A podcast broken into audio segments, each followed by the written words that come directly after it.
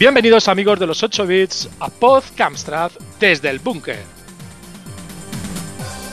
Otro día más en el que vamos a intentar haceros pasar un ratito hablando de cosas relacionadas con nuestro ordenador favorito.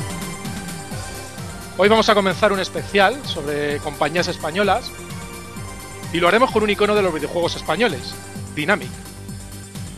Para afrontar este programa contamos en esta ocasión con Artaburu. ¿Qué tal Arta? ¿Cómo estás? Muy buenas. Hola, muy buenas, muy buenas, muy bien, gracias. Tony, ¿qué tal? Tony Ramírez.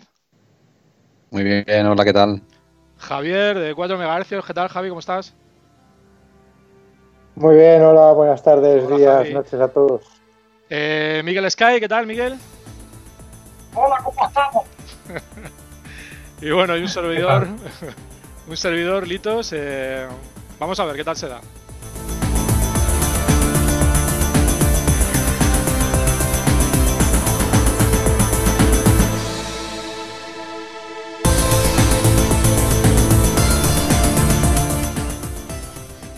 Hablar de Dynamic no es sencillo y, a la vez eh, es fácil. Es fácil hacerlo porque se ha comentado, explicado y desmenuzado trozo a trozo toda la historia de la compañía madrileña en infinidad de medios e infinidad de formas. Dynamic, eh, para muchos de nosotros, es el icono de una gran compañía española de juegos de ordenador que comenzó de una forma sencilla, desde abajo, como una idea y un sueño de tres hermanos que no tenían ni idea de lo que estaba por llegar. Y lo hicieron de una forma tan simple y tan humilde que empezó como un juego y terminó como una gran empresa. A principios de los 80, un familiar de los hermanos Ruiz eh, le regala un ZX81 traído directamente desde Londres y a partir de ese momento eh, Nacho Ruiz se obsesionaría con, con la posibilidad de recrear los mismos videojuegos de las recreativas que tanto les asombraba y bueno, Víctor, Víctor lo recordaba recientemente. Eh, recuerda cómo le, regalar, le regalaron el ordenador y casi sin mirar el manual eh, se puso a teclear. Sus primeros intentos en este campo pronto empezaron a dar sus frutos. Lo primero que hizo fue un, asteroide, porque el que había en el ZX81, según él, era bastante malo. Después hizo uno de coches y, alguno más que dejó sin terminar. Los hermanos, maravillados desde sus inicios por el espectacular ascenso del mercado de los videojuegos de Ultimate, Imagine y Ocean, eh, pasando por el primer programa creado, eh, mientras devoraban revistas Computer and Video Games cada mes, hasta llegar al punto de inflexión de la aparición de, de y, y Bandersnatch, de Imagine. Y este fue el detonante que les hizo plantearse formar parte de todo aquello y crear sus dos primeros programas como compañía. El nombre bajo el que se publicó Gen fue Dynamic, pero antes los tres hermanos se plantearon llamarse NMC, las siglas de No Código Máquina, Comenzaron con Jen, una aventura conversacional de Nacho inspirada en The Hobbit y creada con la ayuda de otro programa creado por Victor, Artist, que sería comercializado conjuntamente con la aventura conversacional. Y justo aquí comienza la, tarea de Pablo, cuando, cuando habla con la revista ZX para plantearles la publicidad de sus dos primeros programas para Spectrum, constando media página, en blanco y en negro, 45.000 pesetas de las de entonces, eh, Cabe recordar que en aquellos tiempos lo más normal era que los juegos se publicitaran en, las revistas españolas con largos listados de nombres, pero Pablo quería que sus productos se lanzasen como las grandes compañías que admiraban, Ocean e Imagine. El primer anuncio incluía el logotipo de Dynamic creado por Oscar Ramos, ilustración de Santiago Morga y la composición de textos con letra set, trabajada por el propio Pablo. Y en mayo de 1984 se publica el primer anuncio de Dynamic en la revista ZX, el cual incluía un cupón para hacer pedidos de Gen y Artist, al precio de mil pesetas cada uno. Y el 8 de mayo de 1984, considerado como la fecha de fundación de la compañía, Pablo Ruiz recogió los primeros cupones de pedido en el buzón de la mansión Dynamic.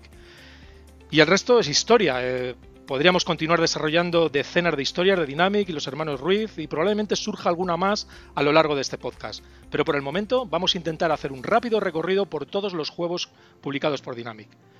Nos vamos a parar brevemente en algunos de los títulos más sobresalientes. Recordaremos tanto juegos creados por la compañía madre como juegos programados por otros grupos como Cryptsoft, Gamesoft, Ironbite, True Emotions o Zeusoft, ya fuera en colaboración o en solitario, pero tocados por la máquina del marketing de Dynamic Soft, orquestada por Pablo Ruiz. Una identidad de marca que daba un aspecto en su publicidad, embalaje y aspecto gráfico como solo Dynamic sabía dar a sus productos.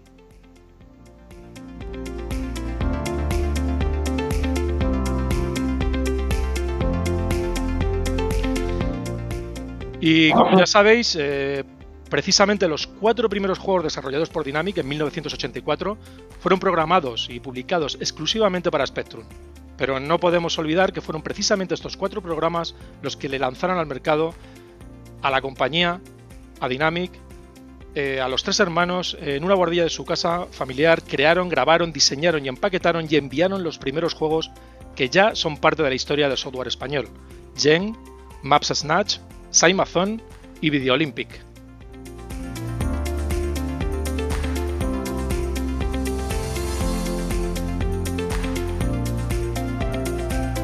Y ya en 1965, eh, Dynamic publica el primer juego del cual sí que hubo eh, versión para Amstrad CPC, que fue Abusing Bell Profanation.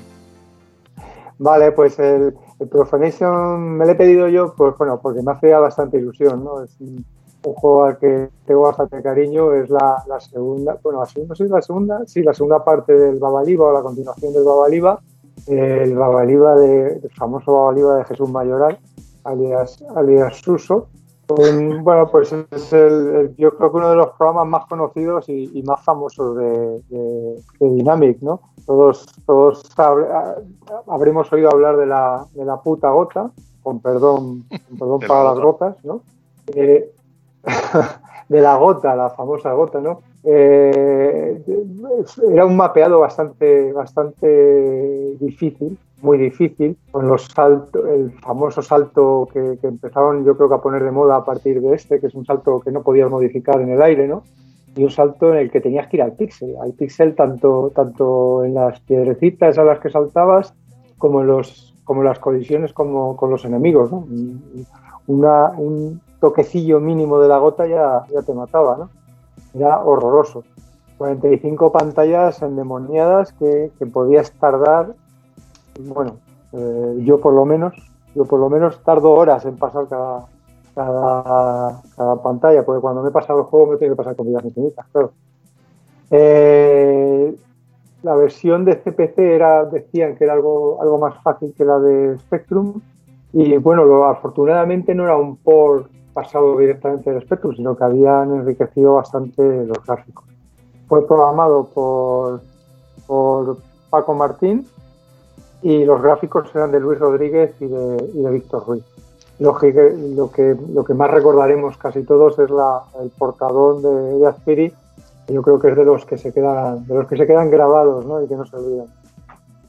Eh, no sé si he dicho que era del 85, no sé si se me olvida. Una imagen icónica de, de, la época. Sí, sí, sí, yo creo que es que las portadas de Aspiri tampoco tienen, tampoco tienen más comentarios, ¿no? Sí, son obras de arte para, para admirarlas, básicamente. Para admirarlas, sí, sí, porque, porque yo muchos, muchos de estos juegos, eh, hoy que he estado mirando un poquito todos los juegos de Dynamic, algunos de ellos los recuerdo básicamente por la portada, no por otra cosa, ¿eh? Luego ya los miras y sí, te acuerdas del jueguecito, te acuerdas de los gráficos, te acuerdas de la pantalla de carga, pero la portada es lo que se, lo que se quedaba grabado en aquellos tiempos. Sí, el tema marketing eh, yo creo que además eh, ha, estado contando Litos la historia un poco de cómo empiezan ellos con cuatro programas para Spectrum, pero luego está el salto de calidad con este primer juego. Que de hecho coincide también con un cambio de logo. El logo original que tenían, que, ha contado Litos, que no recuerdo quién lo había, lo había diseñado, el que es, es unas letras 3D como enrolladas, que se quieren enrollar en una especie de cilindro, eh, con, Abu Simbel ya cambia el logo y se hace algo un poco más profesional ya no te digo nada, que, pasan de, dibujar ellos mismos las portadas a poner a todo un Azpiri. Vamos, ya si no me dices tú que esto no es un cambio de, imagen de compañía, de una compañía que va por todas a comerse el mercado, pues, pues, pues no te digo nada, es, una burrada el, salto que pegan. El logotipo este al que hace referencia Dynamic eh, creo que también fue diseño de, Alfonso Azpiri. ¿El logo? Sí. Sí. Hmm. Ah, sí, la verdad que, bueno, no sé, no, se parece mucho al, al obviamente sí, al Dynamic que aparece en la pantalla de carga de, de Abu Simbel, es básicamente el logo sin el fondo que tiene en gris, como dice. El, fondo parece que lo tiene como el, ruido blanco de las televisiones. Cierto, sí, es verdad. Eh, bueno, ese mismo año eh, sacaron otro, otro bombazo también, eh, que fue programado por, por Víctor en, su versión en su versión de Absan CPC, Eh, estamos hablando de, de, Camelot Warriors, otro, otro juegazo con la marca Dynamic. Sí, otro juegazo programado por, por Víctor, con los gráficos de Víctor y de Santiago Morga y de Spectrum, y con la música de Vergareche. Ta, ta, ta, ta, ta, ta, ta. Es- esa música, la verdad, es que, es que esa es la música también, una de la- era una de las, de las carencias del Profanatio, que no tenía música, pero la música del Camelot Warriors, la verdad es que es de las que se te queda, se te queda grabadas, ¿no? Y, y no te la puedes quitar de la cabeza. Era un juego que, por cierto, yo lo tenía marcado como que, que era del 86, no sé por qué, pero bueno, eh, eh, tenía un mapeado poco extenso, el movimiento era algo tosco y lento, porque también los, los sprites eran muy grandes, tenía la singularidad del salto sin modificación como Profanation, pero tenía una gran variedad de escenarios. La verdad es que era espectacular en cuanto a, en cuanto a escenarios. Claro que el mapeado, eso hacía que el mapeado fuera. También tenía muchísimos enemigos y lógicamente, como no podía ser de otra manera, la portada es lo que yo, lo que yo recuerdo de ese juego. O sea, ese juego lo he jugado, lo he jugado, pero tampoco es de los juegos que se te queden marcados. Pero la portada, la portada la tienes en la cabeza toda la vida, igual que la música se te quedan grabadas. Otro portadón de, de. Y, y bueno, ese mismo año eh, sale también otro juego de Dynamic bastante, con bastante polémica, que fue muy criticado, sobre todo en Reino Unido, que fue Ole Toro. Efectivamente, es eh, un juego programado por Snacho y con la música también de Vergareche, el mismo que, que el Camelot Warriors, y que contaba además con un asesor. Esto es impresionante ver, ver que en aquellos tiempos había asesores, ¿no? Ahora con un asesor taurino que era Sánchez, Sánchez Manso. Eh, bueno, es un juego muy simple. eh, Torero sale en la maestranza de Sevilla, unos gráficos bastante, bastante aparentes en, en Mode 1, aunque sí que también bastante lento, tosco, digamos, porque bueno, son gráficos, gráficos muy grandes los que tenía que mover. Y es verdad que bueno, es un, es un juego que tampoco tiene mucha, mucha historia, más allá de la polémica efectivamente que hubo en otros países que recibió fortísimas críticas y valoraciones muy, muy, muy bajas debido, debido al tema al tema de que se trataba. Eh, bueno, es un juego que pasará de historia por ser un juego raro. La verdad es que nunca, yo nunca hubiese planteado, nunca hubiese, nunca hubiese pensado que hubiera un juego de toreo. Pero bueno, ahí está y tuvo su éxito en España, la verdad. Bueno, como ellos tiraban mucho de arcades, ya por esa época existía una, una máquina arcade que era de toreo. Uno, no sé si la conocéis, una, se llama Bullfighter o algo así, que es la plaza de toros es cuadrada y tiene una vista desde arriba, cenital, y es, es bastante más dinámico que, que los de toro, pero vamos, que ya existían juegos de toreo por esa época. ¿Os suena alguna? No, no, a mí no me suena. Es una curiosidad, porque pues mí sale la única intervención de toros que me suena es la en el International Karate Championship. En una de las pantallas de bonus es que tienes que darle una patada o un puñetazo a un toro que te viene de frente, Ah, sí. pero más allá Sí, de eso, de verdad, sí. Y ese mismo año, eh, casi al mismo tiempo que Ole de Toro, eh, poco después, eh, salió un, un juego de un juego de, de boxeo eh, que también tuvo, tuvo bastantes polémicas y que esta vez fue programado Arcade. por, fue programado por un externo, por un externo de, la compañía.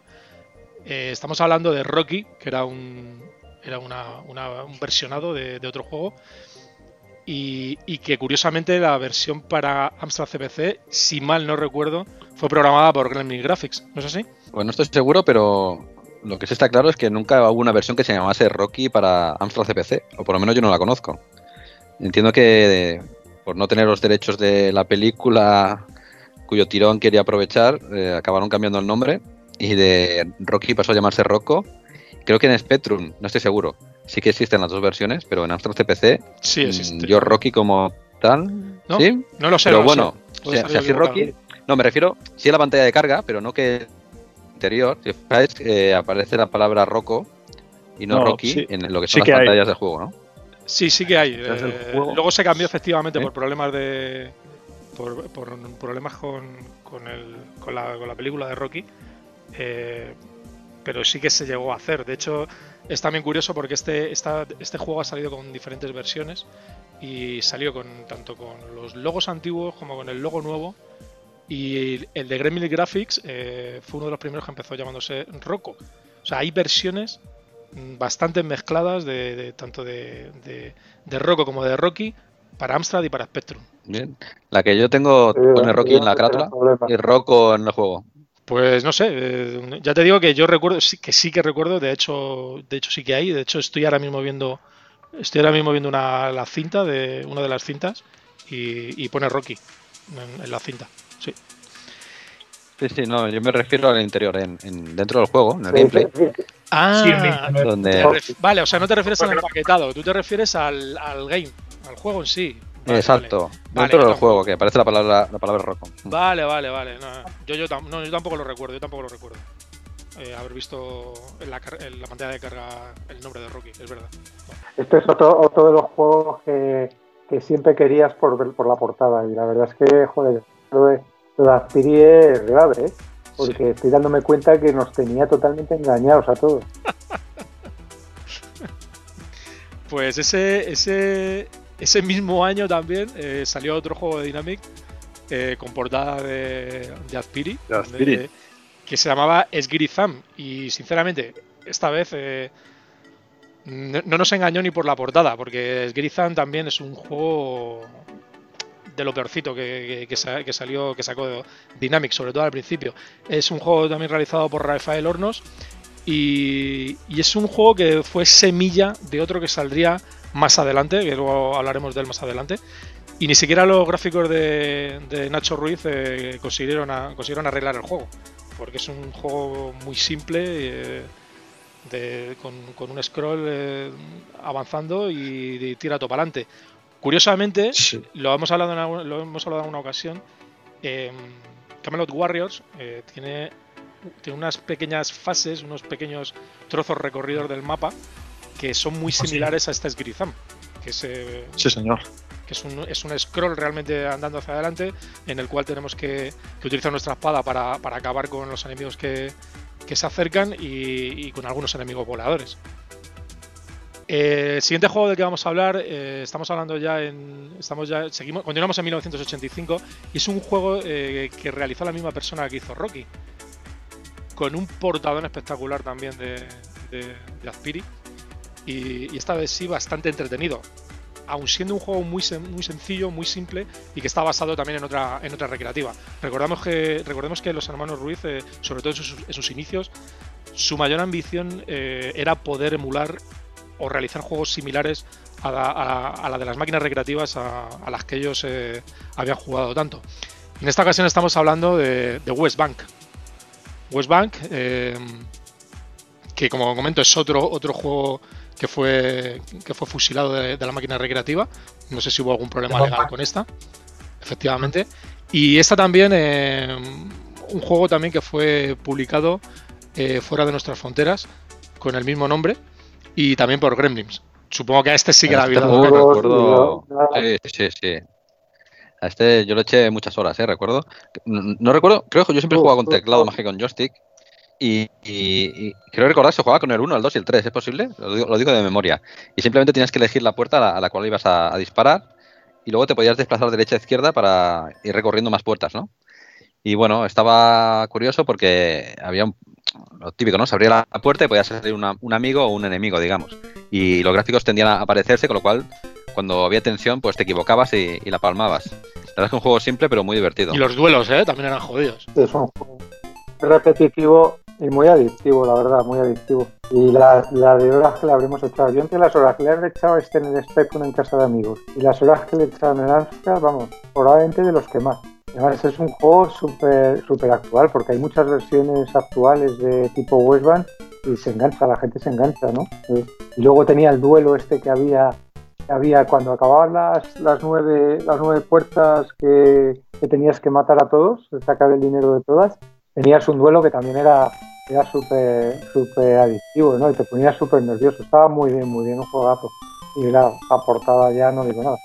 Después de West Bank, eh, al año siguiente ya em, comenzó una época de Dynamic en la que ya tenía una relación mucho más mucho más eh, fortalecida con, con, revistas y publicaciones de, de, la época relacionadas con los juegos de, de, ordenadores, porque empezaron a salir ya eh, algunos artículos de previews de, lo que estaba haciendo Dynamic. Dynamic ya tenía, se estaba formando un, estaba creándose un, nombre, y, yo recuerdo que, que, estos juegos eh, la primera vez que los vi, eh, me acuerdo que fue en el Micromanía, no recuerdo ahora en qué número fue. Estoy hablando de Army Mouse, Army Mouse que, salió en 1986 y, ahí ya sí que, empezaron a, despuntar de una forma espectacular. Es un, de nuevo un juego eh, creado por gente de la casa con, programación y gráficos de, Víctor y Santiago y con la música de Manuel Cubedo y con una, con una ilustración también de, de, de Azpiri y con una pantalla de carga muy espectacular que fue realizada pixel a pixel por, Javier Cubedo y que además eh, se llevó se llevó algún algún algún premio. Eh, seguro que tenéis eh, de hecho el, primer juego que yo que yo jugué en un en un ordenador fue este este Army Mouse, pero no fue en un Amstrad CPC, fue en un Spectrum de un amigo del colegio y en su casa y después de ver aquello yo quería uno. yo quería uno y, fue una de las razones por la que después eh, hubo un ordenador en mi casa. ¿Qué recuerdos os trae a vosotros este juego? Pues en mi caso también fue de los primeros juegos que, jugué en Amstrad CPC. De hecho recuerdo perfectamente que, fui a casa de un vecino que también tenía Amstrad y me dijo, mira qué juego me, han regalado, ¿no? Y bueno, lo pusimos y yo creo que cuando tenía esa edad, 10 años así, no fuimos capaces de pasar la primera fase, era del Jeep. Y, y, ha sido ya muchos años después cuando conseguí acabar el juego pero un juego muy divertido. La verdad es que es un poquito lento para los estándares actuales, pero en aquel momento no estaba muy bien. Y tenía pues el, doble disparo también, que podías disparar hacia adelante y, o hacia arriba en función de si te venía un jeep o un, o un helicóptero. Eh, también recuerdo, luego ya digo, más de, de mayor, ya conseguir acabar la primera fase y, la segunda que vas volando, ¿no? En, helicóptero y la verdad es que un juego con muy buenos recuerdos. Creo que la, segunda, la segunda carga, que es ya que vas a pie, pues tiene un nivel de, calidad un poco más bajo. A mí me gusta un poco menos, es muy sencilla, sobre todo en comparación con la dificultad que presenta la, primera carga. En 1986 también, y conjuntamente con este Army Mouse, eh, se publicitaba en todas las revistas de la época eh, la segunda aventura conversacional que, Dynamic, que Dynamic creó. Eh, programado por, por Jorge Blecua, Grog, que, más adelante volvería a repetir eh, con una nueva aventura conversacional con Dynamic. Curiosamente, esta, bueno, no curiosamente, esta aventura conversacional solamente fue, fue creada y publicada para, para Spectrum. Lo que pasa es que la comentamos porque muchos años después, en el año 2011, eh, se, hizo, se hizo esta aventura conversacional para Amstrad CPC, eh, de mano de, publicada por la compañía ESP Soft y, bueno, uno de los artífices de, que, esta, de que esta aventura conversacional eh, fuese portada a Amstrad CPC tantísimos años después, eh, uno de los artífices fue, fue Miguel Sky, que está con nosotros. Pues nada, yo creo que alguna vez te hemos contado la historia de, por qué decidimos hacer este juego. Nos pareció una, un juego icónico, ¿no? Salía muy publicitado, lo mencionaban en el Quijote, no sé qué, y no, no teníamos versión Amstrad CPC se rumoreaba por ahí que de la versión de Spectrum se podía extraer el, código BASIC y, efectivamente así era. Así que en realidad la versión de esta CPC seguimos código, pero con algunos añadidos. Hicimos algún software para, reproducir los gráficos en lo posible, y, pero básicamente el juego es el mismo. Y ese mismo... por el código se, se, ven cosas. Hay hay variables de objetos que a lo mejor tenían pensado hacerse y luego no se hicieron, hay restos de, programación. O sea, el juego no está totalmente depurado y tal, pero yo creo que queda una versión bastante curiosa, ¿no? Sí, porque está, este, este juego recordemos que no fue hecho con ningún parser, se realizó directamente en Basic. Eh, Basic. Eh, y posteriormente fue publicado por Dynamic. Y ese mismo año, aunque un año atrás eh, fue publicado para, para la máquina Spectrum, también se publicó Cobras Arc, eh, Cobra Sar, que se realizó también para Amstrad CPC. Eh, en este caso fue programado por Luis Mezquita y la versión de Amstrad salió en el 86. Eh, una, aventura conversacional entre comillas, porque, porque recordemos que la interface no, no es la que habitualmente utilizamos en aventuras de este tipo, sino que está realizado a base de iconos no tecleamos las órdenes del, de juego en, la interface. Y bueno, es un juego que, aunque es bastante raro y tampoco es que sea espectacular, eh, a mí también me resultó bastante agradable de jugar. Eh, no sé si a vosotros os gustó este juego. El Imperio Cobra. ¿Qué he dicho? no, que sí, digo que el juego que está basado en el Imperio Cobra. ah, sí, similar juego. Sí, sí, es verdad. Los decorados, no sé si hasta los personajes se llaman igual, no, recuerdo ya tanto detalle. Hmm. Pero sí como que es una versión informática, ¿no? Del Imperio Cobra. Yo lo tuve, no, no podía jugar a él porque las cosas estas del 472 famoso que tengo yo, eh, uno de los efectos que tenía era que no cargaba él. Sí cargaba el juego, pero la parte de modo 2 no se veía. O sea, lo que era el texto no, no podía verlo. Lo llegué a probar en casa de algún vecino y tal que tenía, que fueron más afortunados con sus hasta CPC. Pero yo en casa no podía jugar. eh... ¿Un problema del CRTC o, de qué? Del Basic 1.1, el, el 472. Eh, Pero el, el 128 también tiene, tiene el 1.1, ¿no? Sí, no sé si hicieron luego unas versiones parcheadas posteriormente. El caso es que la versión casete que teníamos nosotros para el 472 no valía.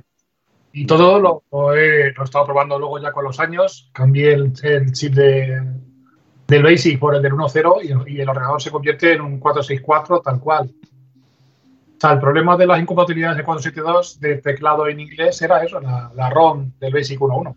Solamente. También había una versión del Cobra SAR que, tenía voz, ¿no? Pero no sé si era solamente la de Spectrum o la de Amstrad también la tuvo.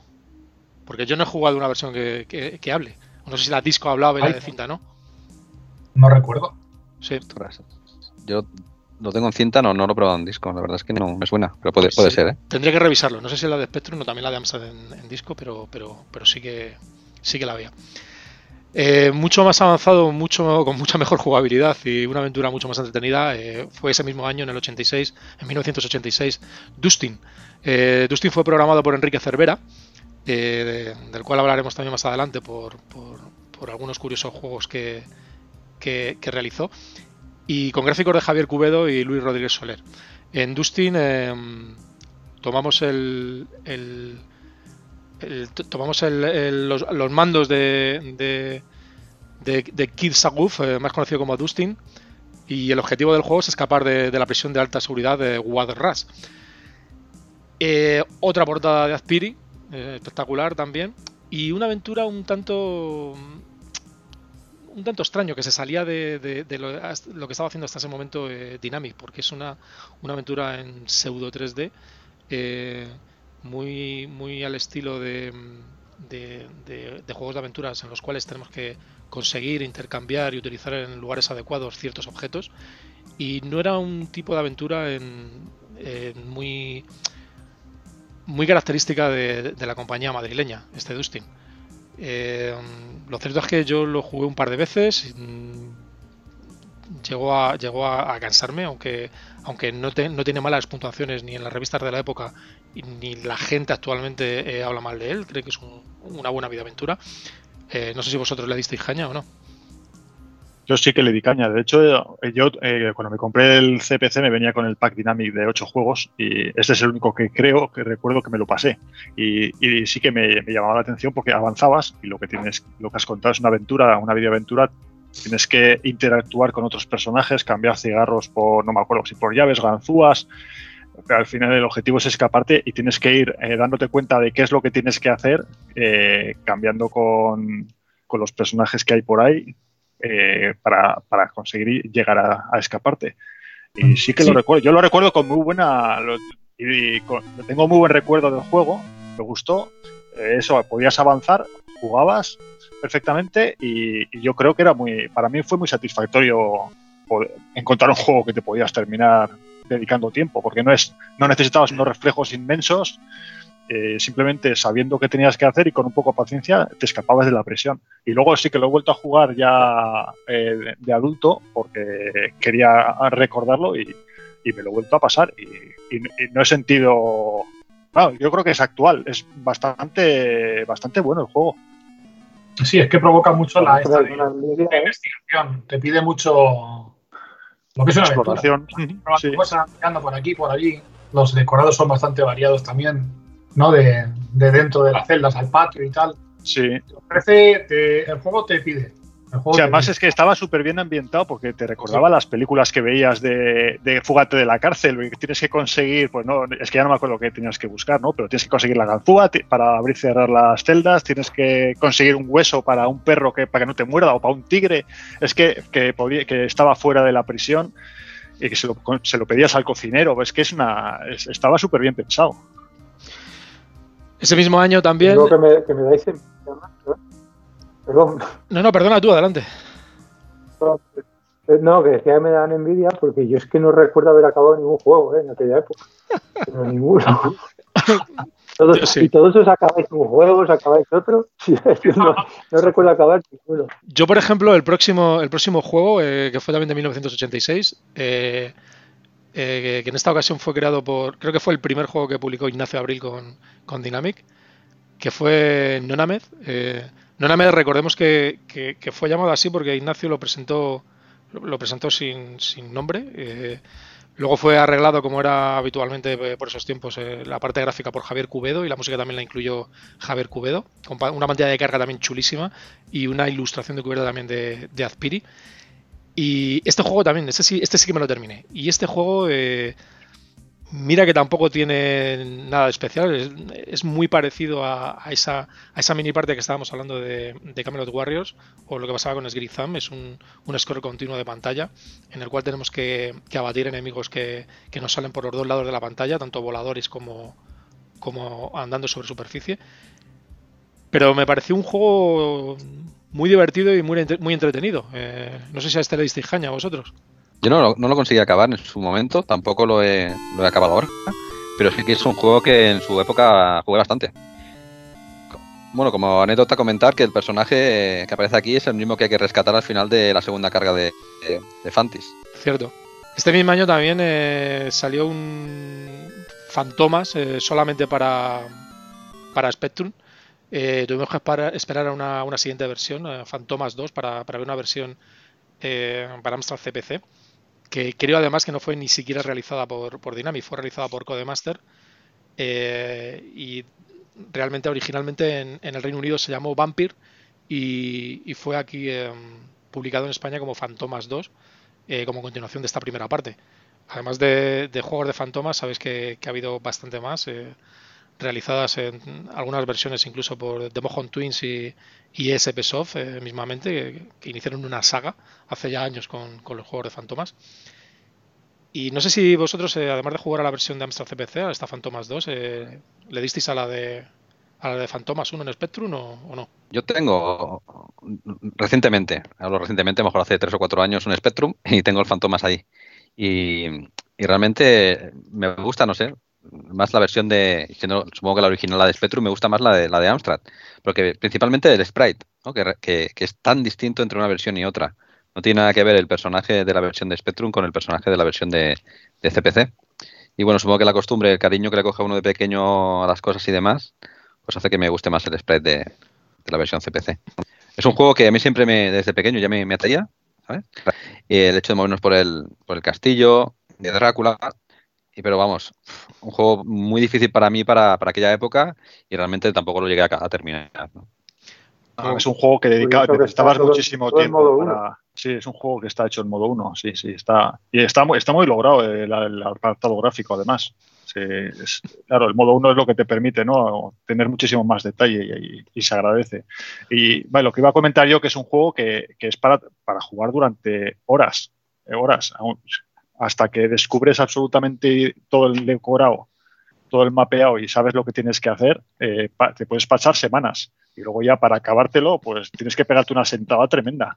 Y como curiosidad, lo que a este juego lo programó Emilio Salgueiro, que competía con Enrique, Cervera por hacer un, un, plataformas y a ver quién lo hacía mejor. Y de los dos que- que presentaron a Dynamic para ver si se lo publicaba en Future Stars, no sé si eso era un, una línea que Dynamic patrocinaba para, para futuras promesas, pues estos dos chicos se competían entre ellos para hacer el mejor plataformas y se presentaron a Dynamic. Dynamic le gustó los dos, les dijo que se los iba a publicar en, en, la, en la línea principal, que no iban a ir a jóvenes promesas ni nada, que los, era una serie oro como una catedral. La cosa es que la condición fue que en los dos tenía que ser el mismo personaje, que no podía ser eh, que tenían que estar basados en la misma persona. Entonces, por eso igual no cuadra tanto la ambientación de ladrón del, Fantomas 1 de ZX con la ambientación de calabozos y de Drácula de la segunda parte. Pero es todo fue un, giro que, y una adaptación que tuvieron que hacerle en el último momento para, para meterlo todo dentro de un personaje fantomas. Yo creo que la línea original iba para, como se publicó en UCA, como, el, como vampiro. Tiene, tiene pinta de que, la idea original de Salgueiro iba más por ahí, que eras una especie de Van Helsing que tenías que matar a Drácula, más que un ladrón que tenías que ir a robar el corazón a Drácula. Hmm.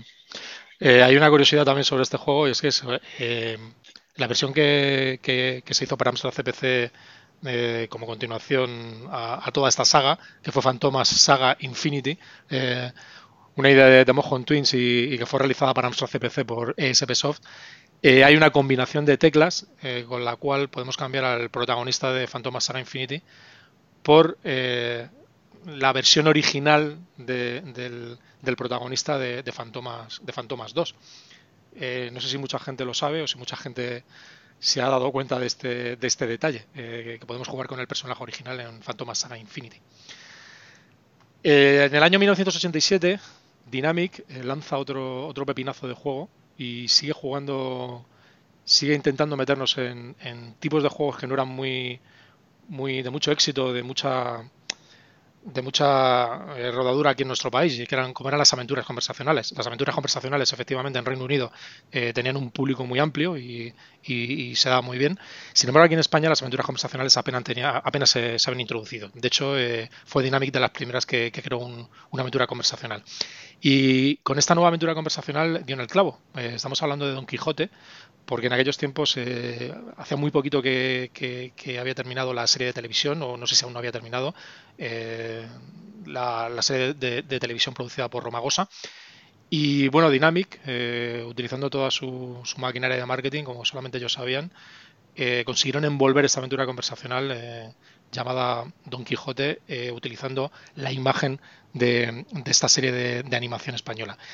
Y es una aventura conversacional que, volvió a realizar Jorge Blecua, Grog, y esta vez sí que utilizó un parser, eh, utilizó el parser GAC eh, o GAC. Eh, y para mí es un, juego que, me hizo me hizo descubrir las aventuras conversacionales españolas. yo anteriormente solamente había jugado a, una, que era Gremlins, que no era española, y cuando Dynamic, cuando vi la publicidad de, Dynamic sobre esta aventura conversacional, no me lo pensé dos veces y, me fui a la tienda por ella. Eh, huelga decir que creo recordar que solamente me terminé me terminé esta aventura eh, gracias a las, a las ayudas de las revistas, porque yo no sé si la versión que tenía yo tenía un bug o, qué problema había, pero eh, había un tablón que siempre se me partía, eh, aunque no llevase nada. Teóricamente tenías que llevar cierto peso para poder pasarlo y yo no había forma. Cada vez que, tiraba por ese, lado, siempre me caía y no, y no, conseguí terminarla pero fue uno de los juegos que, me hizo enamorarme de, las aventuras conversacionales. Y este juego también lo recuerdo, fue la primera para mí, la primera aventura. No conseguí terminarla. Me he negado toda la vida a leer eh, una solución y aún de vez en cuando lo intento. Y realmente me resulta muy difícil porque acabas muriendo de hambre o en algún peligro y, es complicado.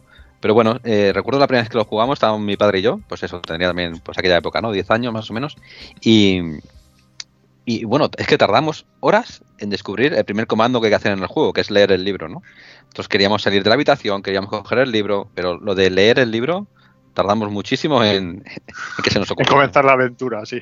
Sí, sí, sí, no pasamos. Estuvimos horas y horas, en la, o incluso diría días en la primera pantalla.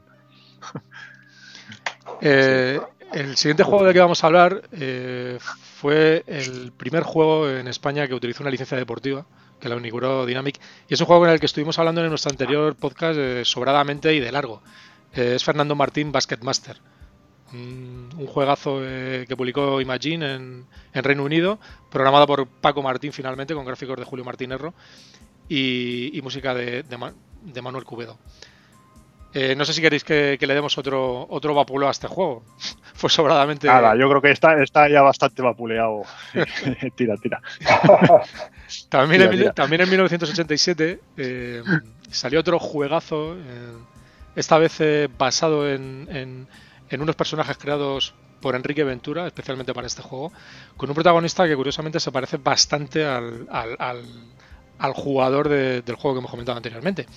Eh, programado por Emilio Salgueiro y con gráficos de Luis Rodríguez Soler, eh, estamos hablando también de otro juegazo, eh, in Dynamic, eh, llamado Freddy Hardest.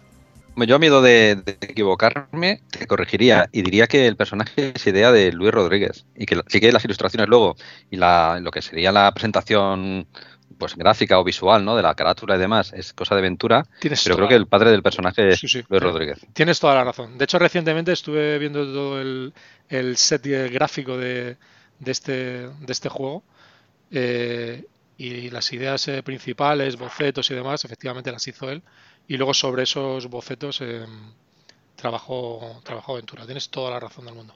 Así es. Porque recordemos que Luis Rodríguez eh, también realizó algunas, algunas ilustraciones de portada para, para juegos de Dynamic y, y hacía sus, sus pinitos gráficos también, en, tanto en, en diseño de videojuegos como en, en diseños de, de portadas. Y efectivamente fue él. Tienes toda la razón del mundo. Sí, sí. Mis, mis disculpas a. Incluso, no, discul- no, no, mis disculpas a. el a primer Luis lo- a Luis, ¿no? Sí, Eh, entiendo que, bueno, que mm, iba a decir, perdón, el primer logo de Dynamic también y la primera carátula del Gent y demás son Sí. también obra de Luis Rodríguez Soler. efectivamente, sí.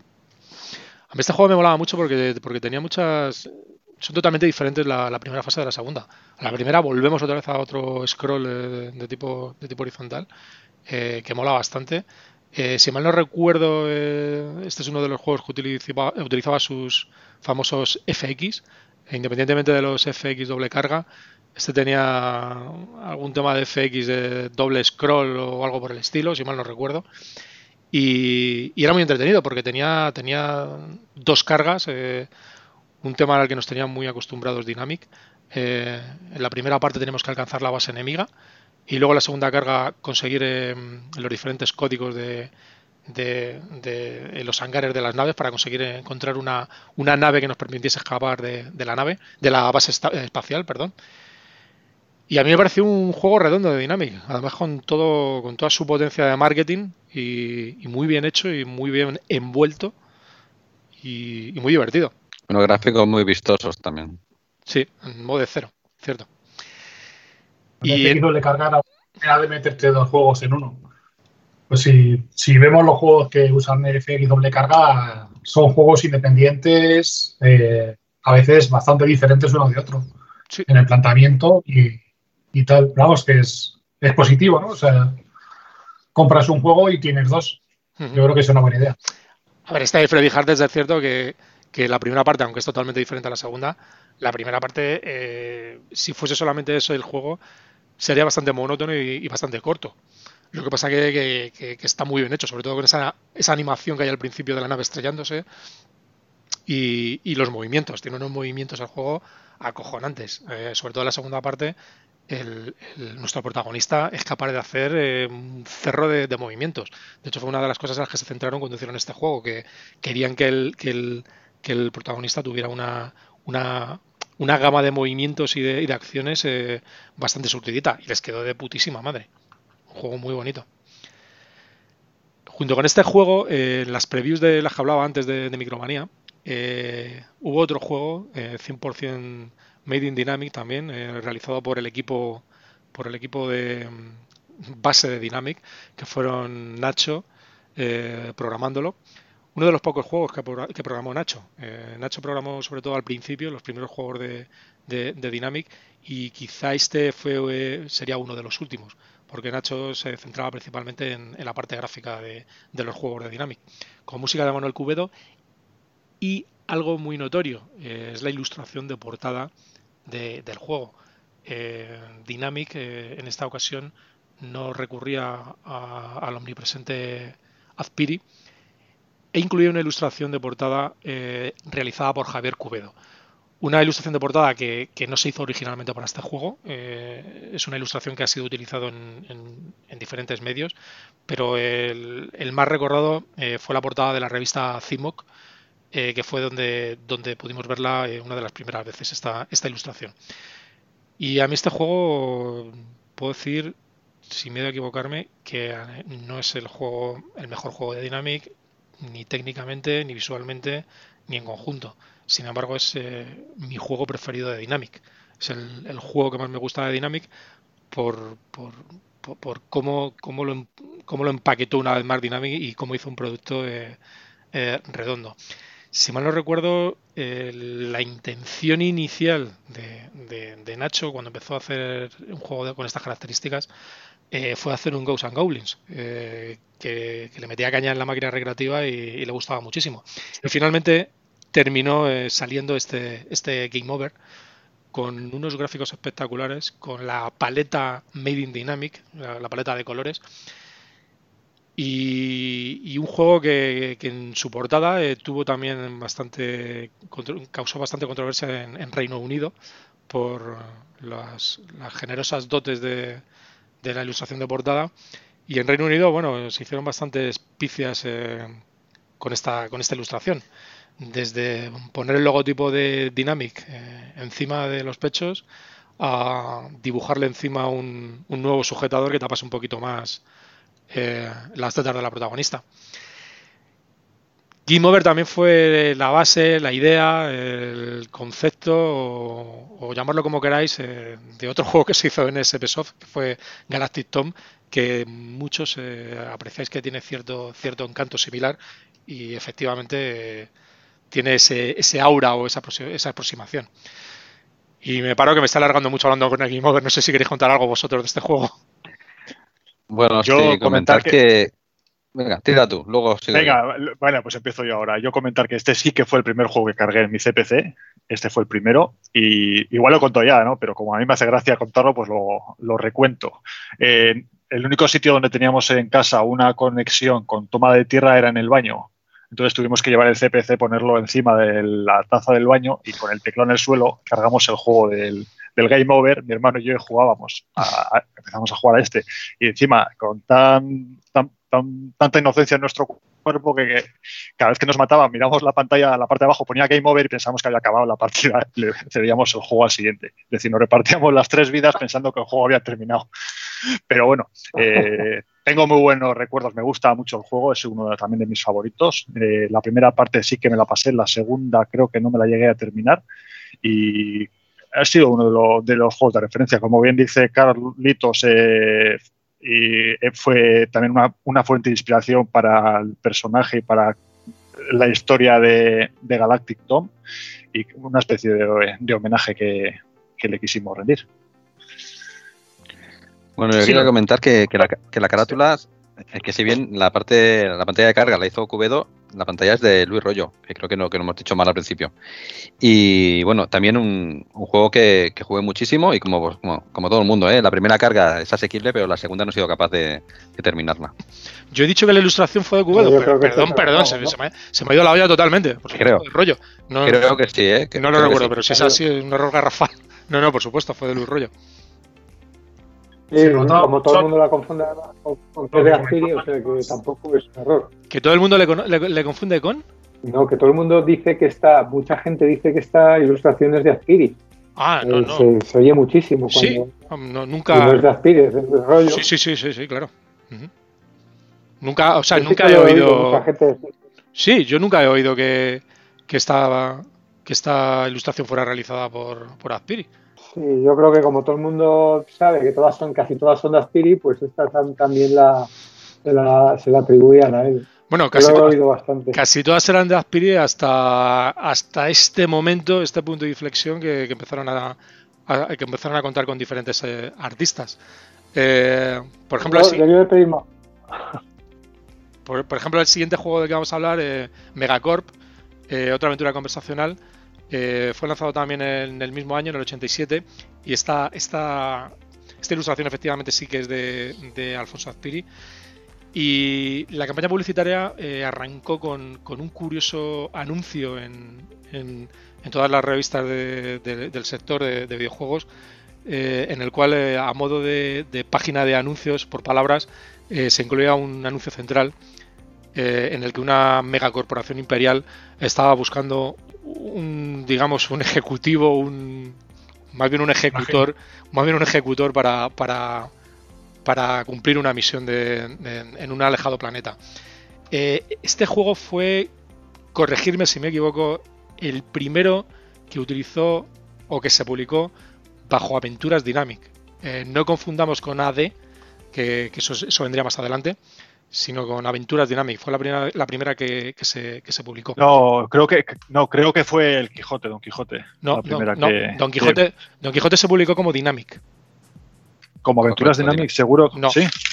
Don Quijote se publicó como, Dynamic. Sí, sí. Mm. Y este fue el primero que se publicó, creo, como Aventuras Dynamic. Porque ya Dynamic eh, vio que, entraba bien el tema de las aventuras, con el éxito que tuvieron con, Don Quijote, y intentaron ahí abrir un subsello de, con el tema de aventuras. Probablemente tenían planeado eh, que, salían muchas más aventuras y, que fueran más prolíficos, pero al final el mercado fue el que mandó. Y este fue el primero que salió, sí, efectivamente. Una aventura que en esta ocasión no fue mm, programada por Egrog, sino por Nicolás Lecuona, eh, del cual hasta hace poco este juego había bastante material en la red, pero desgraciadamente se ha perdido. Fue un microsite que había incluido el propio, el propio creador y desgraciadamente, a no ser que alguien lo haya, lo haya guardado, eh, es un material que, se ha perdido. El siguiente juego del que vamos a hablar, esta vez sí, es el primer juego que, que publicó Carlos Abril de forma profesional que lo hizo con Dynamic, entró por la puerta grande. Y es que es un juego que es con un nivel de, dificultad muy medido, incluso muy fácil. Y con unos gráficos acojonantes. Eh, una, vez más con, una vez más con gráficos de Javier Cubedo. Eh, estamos hablando de Fantis, eh, un juego que fuera de nuestras fronteras y por utilizar el tirón que, consiguió Game Over fue publicado como Game Over 2. Efectivamente se publicó como Game Over 2 en UK para aprovechar el, el tirón y bueno, pues otro juego con, con, dos cargas. Una primera carga, la verdad es que bastante, con, cuatro fases, bastante, bastante grande, digamos. Eh, pero bueno, no dejaba de ser un, un up eh, horizontal con, con scroll. Luego, tenía una cuarta fase en la que ibas a lomos de, de un adre clónico. Y luego la segunda carga en la que ya somos Selena buscando a, a su compañero. Eh, hasta encontrarle al final cuando llegas a la, a la prisión después de pasar por un montón de, por un montón de escenarios, porque pasas por la base, por un bosque subterráneo, un lago interior, una gruta para que vas en helicóptero, el mar de lava y luego una zona, última zona de, desprendimientos hasta, llegar ahí a la, la prisión. Otra también que además tenía dos portadas, tenía una portada de Aspiri y otra de, rollo. Eh, otra de rollo con, con, otra portada pues con las mismas características que la del Game Over comentar que sí, que la, que la, portada de rollo era la de Game Over 2, digamos, para teóricamente el extranjero, aunque también hubo una versión para aquí España de Game Over 2 como tal, y la de Azpiri, que es una de las, bueno, es, en realidad es Lorna reaprovechada, ¿no? Pero es una de las portadas más chulas que tiene, para mi gusto, Azpiri, es la, versión española o, o, la de Fantis como tal. Comentar que los sprites de, de la versión Game Over 2, digamos, modifican el personaje, es un, es un hmm. masculino, digamos, no sé si es un robot o, por lo menos no tiene las curvas que tiene la versión española. Eh, este juego tenía un truco que de simple era absurdo la, forma tan sencilla que había de pasar la primera fase. Era cuando empezamos con el pelotron la bolita esa que va delante de nosotros, me acuerdo que pulsando la tecla, la tecla de disparo, dejándola presionada, la pelota se ponía delante y podías tirar para adelante tranquilamente, que se iba zumbando todo todo lo que había. No era necesario saltar ni, ni, utilizarlo. Desgraciadamente, la idea era bastante buena, la de utilizar la bola, pero no la utilizaron bien por ese, por ese error de jugabilidad, creo yo. Bueno, son, en el fondo son tres pantallas, ¿no? O cuatro de. Sí, no me acuerdo cuántas Donde aparece ese personaje. Mm. Pero bueno, un juego muy chulo. Yo recuerdo también que, era muy asequible y, claro, con, no sé, yo creo que la habilidad que tenía yo en aquel entonces pues me, hacía disfrutar mucho más de un juego que podía terminar que de que algunos como Game Over que eran mucho más difíciles. ¿no? Sí. Me acuerdo que las instrucciones de este juego de Fantis eh, incluían eh, dibujos de Ricardo Machuca, que, colaboró en, ilustraciones de muchísimas de muchísimos, muchísimos libros de instrucciones de Dynamic y, de algún que otro lanzamiento de publicidad también. Eh, bueno, nos estamos en el año 1967. Eh, a partir de aquí empezaremos con una nueva etapa de, de, Dynamic. Y quedan muchísimos juegos todavía de la compañía madrileña. si os parece, vamos a dejarlo aquí. podemos continuar en un próximo podcast con los juegos que nos quedan de Dynamic. Y además, si queréis, podemos comentar eh, todo aquello que, queráis dejar en, las redes sociales sobre este primer, esta primera parte de, Dynamic. si tenéis comentarios, dudas, peticiones, puntualizaciones sobre los juegos y la compañía que hemos estado hablando hasta ahora, eh, lo comentamos en el próximo podcast. Y si os parece bien, eh, arrancamos con Dynamic a partir del año 1988 en el próximo podcast. ¿Os parece bien? Perfecto. Perfecto. Pues eh, entonces, llegados a este punto, nos despedimos y os emplazamos al próximo programa en, eh, que será la semana que viene y en la cual continuaremos hablando de Dynamic. Eh, muchas gracias y, tener cuidadito, no salgáis de la casa, por favor.